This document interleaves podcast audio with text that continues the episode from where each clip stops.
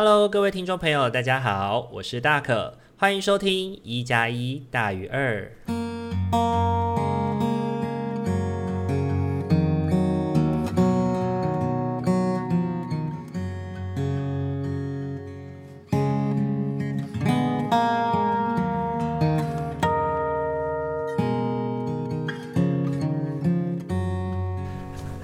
各位听众朋友，大家晚安！欢迎大家又在礼拜天的晚上时间回到我们的一加一大于二。那同样老样子问大家同样的问题，大家这个礼拜过得好吗？呃，这个礼拜天气真的是变得很冷啊！天哪，大可是一个。算是在台湾蛮怕冷的一个人。为什么说在台湾是蛮怕冷的呢？原因是因为我自己在前几年，就是大概三四年前吧，然后跟伙伴，就是跟朋友，有阿明啊，然后还有学妹啊，一起去日本的时候呢，我发现日本的冷是我可以接受的那种冷，欸，不知道大家有感受到吗？因为台湾的天气是真的很湿哦，然后那个湿有的时候是会让人 就是冷进骨子里的那种感觉，然后那种冷进骨子里的感觉就会让人觉得哦，好像更冷了。对，然后我去日本的时候，虽然日本也是有一些不适应的地方啦，因为日本是干冷。那在日本那个时候呢，大概一二月的时候，大概外面都只有大概三度或是四度，然后那个三度四度的时间，我却能够穿着短裤，然后上衣穿羽绒衣这样子，然后就是用这样子的方式去持续的在外面走来走去，对，就是有的人可能会觉得说，哇，你也太你不怕冷吗？然后我就说，哦，没有，我超怕冷的。他说，那你怎么还穿短裤？他说：“嗯，可能日本的冷我可以接受吧。”后来我就发现说，好像，嗯，我会怕的应该是那种湿湿的冷，因为像最近啊，我住的地方北部嘛，就又冷，然后又下雨，那个又冷又下雨的感觉，真的是让人很。很不想出门，我即便是待在室内，把窗户关起来了，然后在就是室内的温度，仍然我看冷气机上面仍然显示有二十二度，就是只有二十二度，所以我还是得要穿着外套才能够感到温暖，没有办法像之前一样，就是穿着短袖短裤这种居家服的感觉。那也要提醒各位听众朋友，记得这一个礼拜要好好的穿外套。保护自己，不要让自己感冒了，因为在这个时间点感冒了，嗯、好像也也还不错啦，因为就是夏天感冒比较那个辛苦嘛，因为要吃热的，对，然后可是天气又很热，那冬天感冒的话就可以吃一些温温热热的食物，那像我昨天就吃了火锅，对，哦，我真的觉得台湾人真的太爱吃锅了，我也是。天热也可以吃锅，然后要配冰淇淋，然后天冷了要吃锅进补，还是要配冰淇淋。好，然后。大可呢，这一周还去做了一件事情，就是久违的进到学校去演讲。那大可这一次去演讲的学校呢，最主要讲的议题是有关于性相关的性教育议题。那在性教育议题上面呢，那时候接到主办人的就是通知啊，然后他跟我核对的时候，他告诉我说，这是一个教会的学校。那教会的学校呢，相对的可能会有一些比较。保守的想想象，那对于性议题的认识跟对于性议题的认知，可能想象也都比较没有那么开放，然后就提醒我说，可能我们在用字遣词上面要能够。比较注意一点这样子，所以那个时候呢，我在演讲的时候呢，我就还蛮拿捏那个分寸的，因为我也会很担心说，如果初来乍到，在信任关系还没有建立的时候，就陡然的讲一些很刺激的言辞，那对于学生或是对于老师来说，好像都是一种。另一种的性骚扰吗？也许吧。那后来呢？我就是分别的是在学生的场次讲，然后也在老师的场次讲。那我觉得我在老师的场次讲的时候，我特别有感觉，是我希望带着专业人员去思考的事情是自己，嗯、难道性议题相关的事情只有学生会碰到吗？那我们在辅导学生处理或者是面对自己。的相关的事情，不不论是性骚扰、性剥削或者是性侵害，我们有没有办法先回归到自己。那我们自己在面对这些事情的时候，我们又是怎么去看呢？所以呢，我就让嗯、我就让老师们去试着体验跟诉说自己的一些经验。那我觉得在这个诉说的过程当中，老师的感觉慢慢的柔软了下来，他们慢慢能够去体会到说，可能自己在过往听学生在谈这些事情的时候的感觉。那我觉得这个过程有，我觉得还蛮有助于，就是老师在未来提供服务的时候，能够对同学所说的话多一点倾听，多一点认识跟同理吧。对，这是我的，因为只有一个小时的演讲，那这一个小时的演讲当中要塞太多的概念进去，其实是辛苦的。所以呢，我最主要是主力在放送这件事情。那我觉得很开心的事情是在那个过程里面，也得到蛮多的老师的回馈跟信任。那我觉得这个回馈跟信任是他们很很能够信任我，然后匿名的把自己的议题谈出来。然后事后呢，校长也谈到说，因为他是一个虔诚的基督徒，那呃，基督徒他们，嗯、诶，我其实不确定是基督徒还是天主教徒啦。对，那他里面谈到说，其实，在他们的教会啊，就是同志的婚姻仍然是比较保守的，议题是比较保守的，仍然是一种禁忌，禁忌是他用的话语。那他提到说，他来听演讲的早上才刚好去参加一对同志伴侣的见证。那他在那对同志伴侣的见证里面，他意识到说，呃，神父他即便不披圣袍，然后不用披肩，不拿圣典，那。呃，他的这个见证对于这对新人来说是很重要的，对，因为这对新人就是在教会里认识成长的。那这个过程里面，他需要一个他在青少年时期认同的地方，给予他们这段关系祝福与认同。然后神父也愿意在这个过程里面去，嗯、也不要讲对抗，而是冒着一点冒冒着一些风险了，冒着一些跟教会。关理念抵触的风险，然后来给予这对新人见证。然后呢，他说他看到的那个当下，他就后来他就流流眼泪了，他就哭了。对，那呃，他觉得很感动。那我觉得他里面讲到一句话，我觉得很，我也很感动。是他提到说，我觉得信仰的大门不是为了一人而而有不同。对，呃，我们应该要同样的去包容所有。相信神，并且值得被爱的生命，对。那我觉得这件事情就开启了，可能我们每个人在对同志议题，或是对很多议题上面，我们会有所谓的限制，但是这个限制并不，就是这个限制我们体认到以后，我们慢慢的以自己的脚步，一步一步的去开放，那我觉得会是一个。更好的方式，总比呃很多人在讨论这件事情是正确的或不正确的。我觉得这个正确与不正确，往往会引起人很多的防卫心。但是当这件事情是变得是可以讨论的，那我们一步一步的在讨论当中去松动彼此的思考，那我反而觉得这样的方式是比较容易让人接受，也容易让人调整的。从结果论来看的话啦。对，这个调整是这个调整是柔软而且循序渐进的，我个人是蛮喜欢的。那第三件事情呢，想要跟大家分享就是最近也开始要准备明年度的计划了。那很开心的是有受到一些邀约，是有关于明年度的明年初要做的计划。那也包含大可自己本身的规划，就是明年度的时候，我们可能会有一个有关于社会工作者的呃讲座。那这个讲座的课程，最主要是要来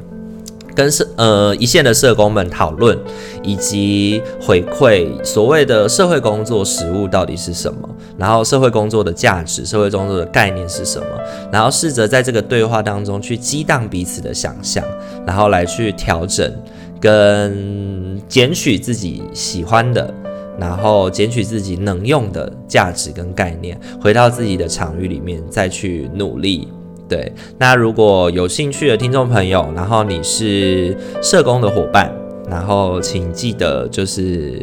定期的锁定大可的粉丝专业曙光 Tree Light，Tree Light 是 Tree T R E E Light L I G H T 曙光 Tree Light，对，好，那今天想要这个礼拜想要跟大家分享的事情，大概就是这三件事。那接下来呢，就要进入今天的疗愈主题了。那今天的话呢，我们仍然使用的是天使跟塔罗牌。那天使牌跟塔罗牌，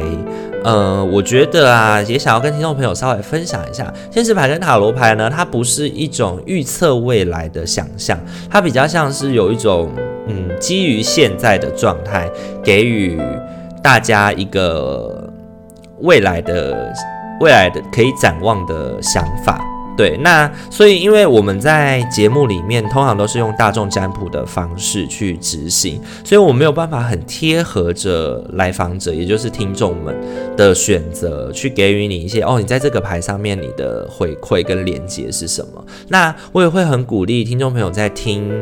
呃，大可的频道的时候呢，呃，你可以回去连接自己的生命经验，然后去想想。那如果你真的对于牌意有一些不了解，或者是有一些疑惑的话，你也可以利用 Instagram 的私讯小盒子来去给大可一些回馈，然后我们可以在上面有一些对话，聊一聊，来看一下你们之间的互动的状况怎么样。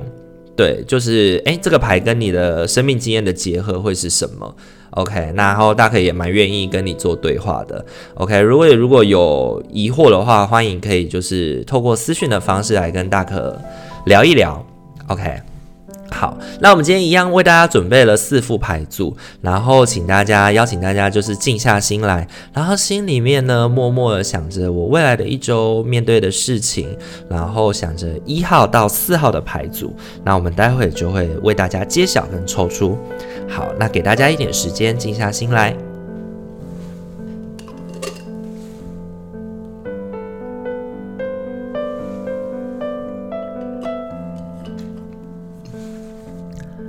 好，大家选好了吗？那我们要准备开始喽。OK，首先呢，我们要来揭晓的呢是一号的牌组。一号的牌组呢，你抽到的天使牌是请求，请我们来协助你处理这个状况，而我们会立即为你出面。我们受制于许多宇宙的法则，其一为自由意志。它使你能做出自己的选择与决定，因此我们会耐心地等待你的请求。OK，那我觉得这张天使牌之前也有抽过。那天使牌它告诉我们的事情是，呃，当你有所求，天使必有回应。那呃，这是很多时候我在天使牌的架构下会去告诉我的来访者的，就是。对于天使牌来说啊，很多时候我们呃感到迷惘、感到迷惑的时候，我们内心会寻求一个安定。那当你产生那个寻求安定的时候，你内在就会有一些想法蹦出来。那透过天搭配天使牌的方式，能够帮我们去面对跟理解我们现在要怎么样去看待我们的问题，或是看待我们遭遇的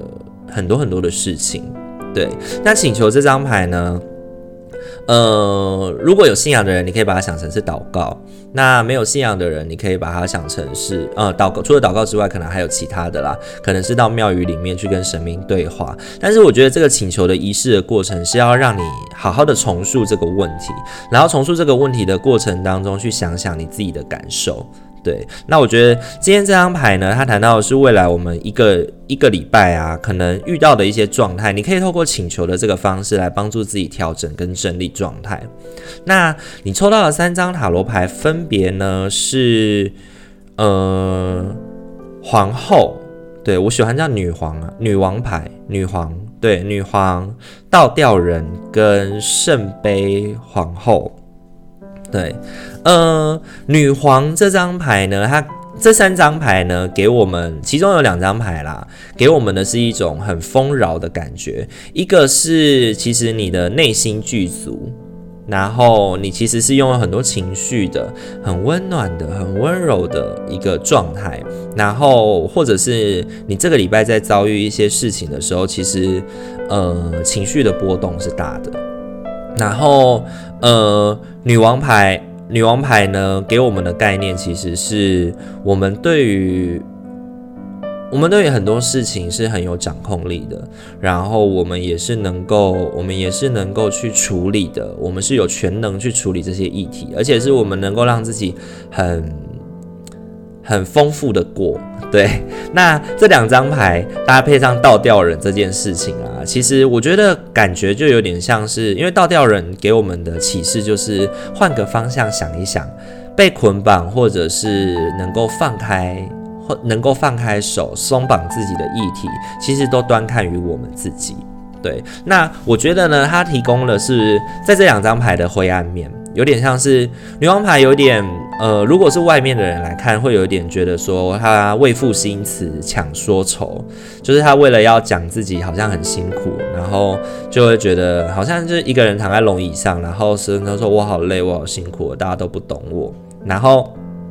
圣杯皇后也是，就是有时候她的内在有很多的涌动，然后她也展现出来了，让很多人能够去理解跟看到。可是有的人可能会没有办法理解，就是你为什么要这么有情绪？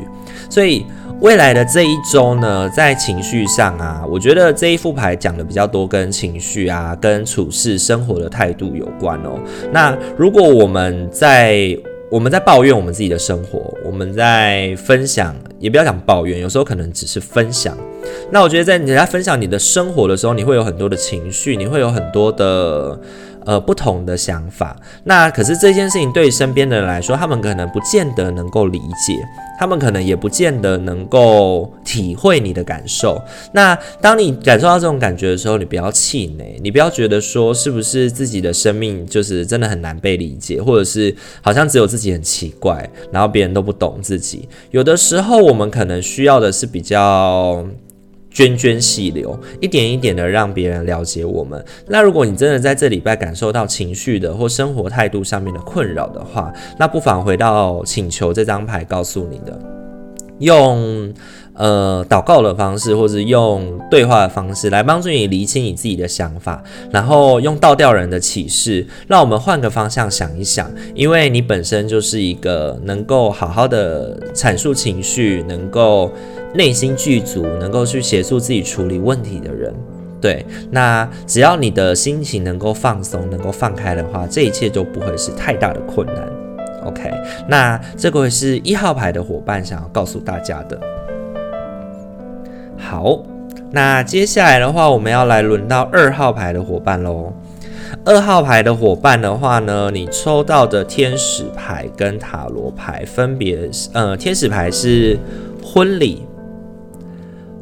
婚姻是两个灵魂在爱、互相尊重与承诺下的结合，它代表着日益增进的爱的渴望。你的成婚之日见证了你对爱的力量拥有坚定的信念，继续将生命力注入到此信念与爱当中，我的挚爱。我觉得婚礼这张牌，有很多人抽到的时候初来乍到，会觉得，哎，这在讲什么？是我最近要结婚了吗？还是什么？但是我觉得婚礼这张牌，天使牌啊，它其实要讲的事情是关系的缔结。关系的缔结，很多时候我们需要承诺，很多时候我们需要稳定的付出，我们才能够让关系平衡。那我觉得结婚啊、婚礼啊这件事情，有点像是我们跟一个人绑定的关系，就是我们要未来跟这个人携手。走很多很多的路，对，那这个信念呢是很重要的。然后你也需要在你的日常生活当中去付出，你才能够有所感受。对，那我觉得这件事情对应到塔罗牌要告诉我们的啊，我觉得二号牌的伙伴啊，这一周可能会遇到比较多都是跟关系有关的。对，就对应婚礼这张牌，我回应到的是跟关系有关的。那你抽到三张牌分别是太阳、宝剑六。以及圣杯国王，对，那我觉得这三张牌呢，呃，给我们的事情其实是很多时候我们可能跟我们的伴侣或重要的人吵架了，然后我们会觉得说好像有很多问题都没能解决，很多事情都没有办法调整，然后好像困在这个回圈已经很久很久了，但是实际上呢，它就是一个过程。对，它是两个人的关系调和的过程。我们需要学习像圣杯国王那样子，在情绪的浪潮当中，能够学习稳定，学习处变不惊，然后甚至能够去借着分辨，这是情绪影响我的想法，而不是我真实的想法。那在这个分辨的过程当中，慢慢的会让你变得温柔温厚，然后情绪稳定下来以后呢，也可以让你能够理解到说，哦，情绪来潮的时候。我可能需要让自己安定一下，度过一段时间，然后能够先处理情绪，再处理事情，不论是对自己或是对别人都是一样的。那，呃，我觉得你也慢慢的啦，从牌面上面看起来，你也慢慢的在朝向这个方向迈进哦。因为在这个度过的过程里面，你慢慢也会整理，去理解跟破除自己一些不那么适当的信念，就是不理。不理性的信念啊，因为有的时候我们就是会告诉自己，我永远都做不到，我永远都没办法，我永远都没有办法跟这个人沟通，我永远都没办法怎么样怎么样怎么样。但是实际上呢，你是有一步一步的在进步的。对，从太阳这张牌感觉得出来，就是你的能量是很强的，你们两个的关系能量也是很强的，所以其实你们在这个互动的过程里面。是逐渐的在越来越好的，只要你能够稳下心来，去接受圣杯国王的启示，在情绪的浪潮中稳定你自己，那这个过程就不会是太辛苦的。对，那我觉得这副牌呢讲的，呃，很明确，就是我们在未来的一周，呃，有关于对人待物处事上面，我们可能要学习的是，哦，这个人就是。他跟我的关系是什么？去意识到这件事情，首先先意识到这件事情，然后我得要跟他维持的互动是什么？然后我想要跟他维持的互动是什么？去问自己这几个问题，然后再去想想，那当冲突或者是有一些沟通事情的来临的时候，我应该要用什么样的方式去面对？如果他是我的同事，我们要维持一定的关系去合作。如果他是我的家人，那也许家人有些时候我无法替代，但是我可能可以先在距离上面拉开一下，让彼此都冷静一点，再来谈这件事情。又或者，如果他是我的伴侣，那那个伴侣的关系，我应该怎么样去拿捏跟他的互动？OK，那我觉得这些东西都是我们在关系里面可以去想象的，那就提供给二号牌的伙伴一些支持。OK，好。那接下来我们要来讲三号牌喽。三号牌的伙伴呢，你抽到的这个牌组，我会觉得跟跟爱情有关诶，跟爱情有关，好像比较指的是罗曼蒂克的爱的关系，对，一个罗曼蒂克的关系。那你抽到的天使牌是纯真，亲爱的，每个人在真理中都是清白的。因为没有人能够改变神完美的杰作，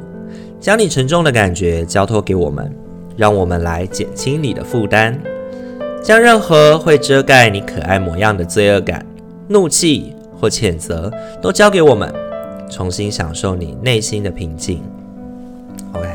纯真这张牌给人很强的能量，是你是值得被爱的。然后你有很多的沉重的感觉，试着把它交托出来，试着把它付出出来，然后重新去看到那个事物那边复杂的事物的本质的背后，属于你存在的本质。那我觉得对应到我前面讲说，这是一段，这是一段比较讲罗曼蒂克的感觉的过程，是指，也许过往我们在交往经验上面，或者是我们在关系经验上面有很多的受挫，那那个受挫其实。并不影响，或者是并不去，并不必然指的事情就是你不值得，或者是你不 OK，你哪里不好。很多时候你需要去看到自己内在本质的好处，看到自己内在本质的良善之处，对，你才能够嗯学着去展现。那我觉得这个学着去展现的过程是让自己能够。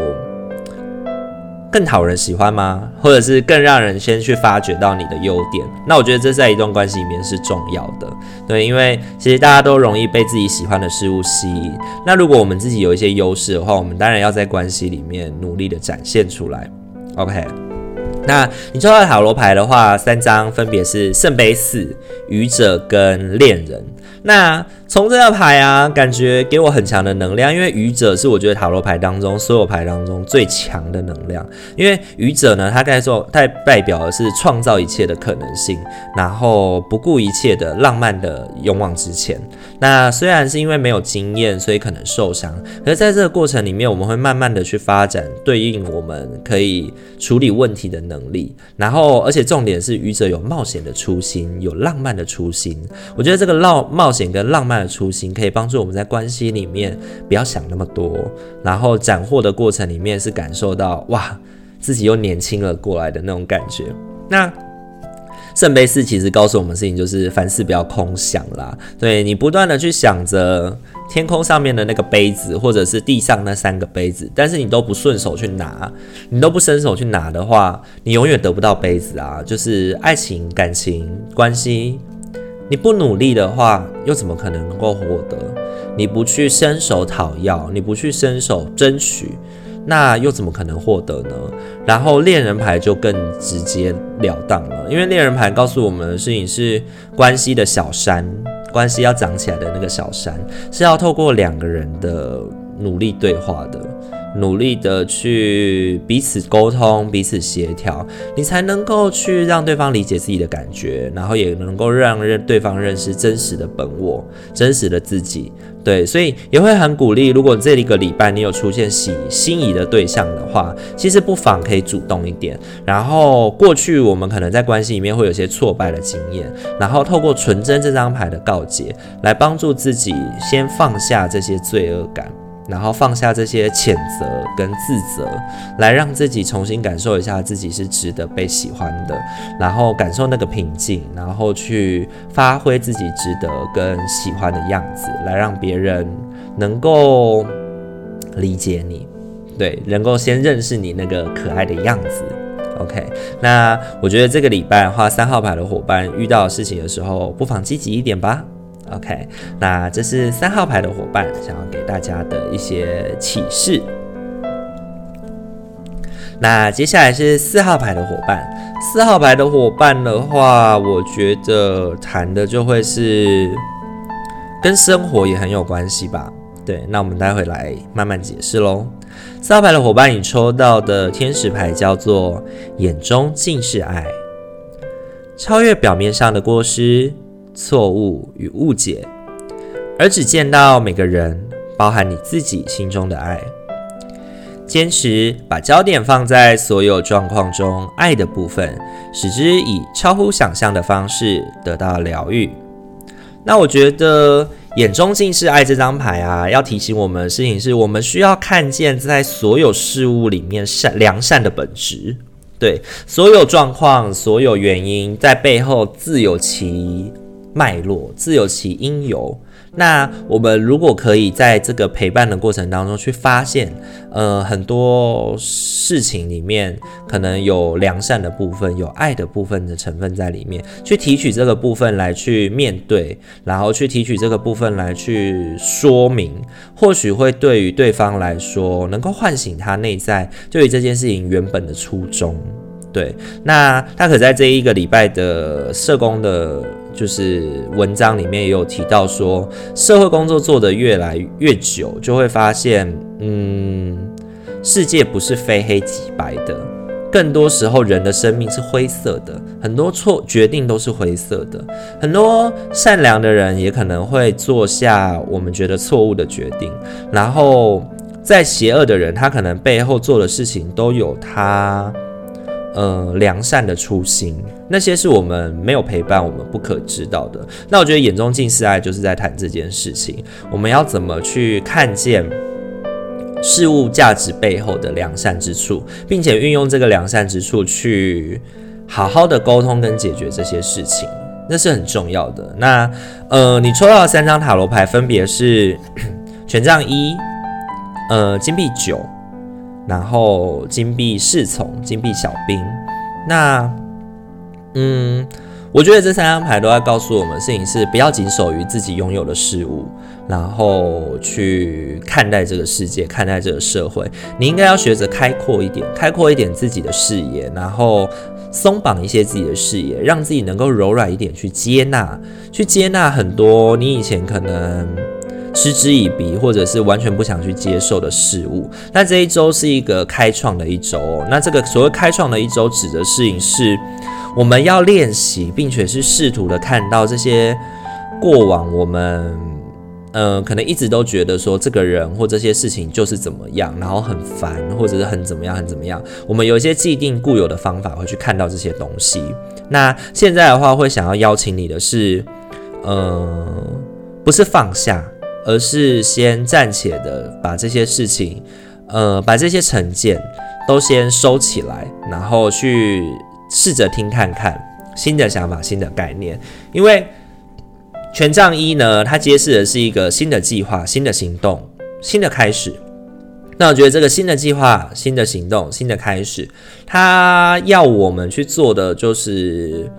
呃，跟过去的自己的成就、跟过去自己的既有想法有一点点的，不要想切割啦，应该是说。立即在那个点上面，然后不带着这个东西的成见跟歧视往前进，我们重新 renew 一下自己，对，然后让自己能够不要固守着新币九的庄园，因为那只会让你感觉到你跟世界脱轨，跟现在在执行的事件越来越低迷，越来越负面。对，那我觉得这个低迷与负面的成果，其实我们都不是很喜欢。那如果这一周呢，你有感觉到心灵上面、生活上面有很多，呃，已经有一段时间了，然后觉得很烦、很辛苦的事情的话，那也不妨要用眼中尽是爱这样的方式来去看见这事物背后良善的价值，然后呢，去试着接受一些新的想法、新的观念，来帮助自己去调整。来帮助自己去重新的看见一件事情的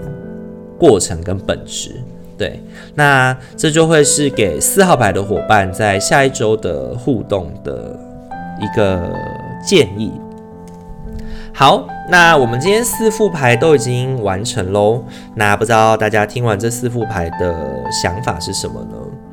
嗯。其实呢，一加一大于二，对于大可来说是一个很喜欢也很想做的主题。那在这几个礼拜里面，其实我们默默的也两个主题也都各自来到第十集、第十一集这样子的 episode 了。那其实也会想要更多的了解到我们的听众跟我们的用户的感受，就是大家觉得这样的主题是不是你们喜欢的？然后你觉得你有被陪伴到吗？你有被疗愈到吗？然后说真的，我们真的很需要、很需要观众或者是听众朋友的一些回馈啦，来让我们能够知道自己可以怎么继续走下去。那。呃，我们现在也尽量在开创不同的连接管道哦，可能包含了就是，IG、Instagram 的私讯，然后，嗯、可能我们也有语音信箱，然后我们也会有就是 Instagram 上面的，就是留言的体系。那不论我们都尽量想要做到是，不论是剧名留言、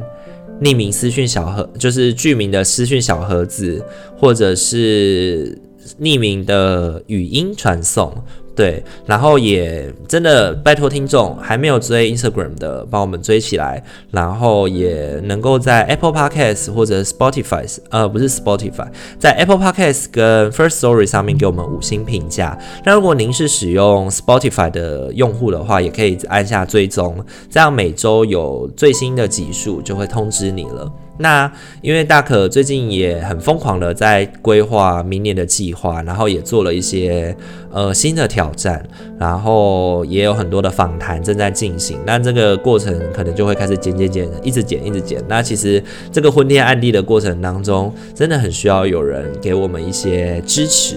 对，那就。不是情绪勒索啦，但是就是一个期待这样子。讲完以后又更像情绪勒索了。好啦，那就祝福大家在今天晚上好好睡个好梦，有个好觉，然后在礼拜一的早上起来的时候，能够有一个很放松的上班的时间跟心情。那今天的一加一大于二就到这边喽。那我们下周见，晚安，拜拜。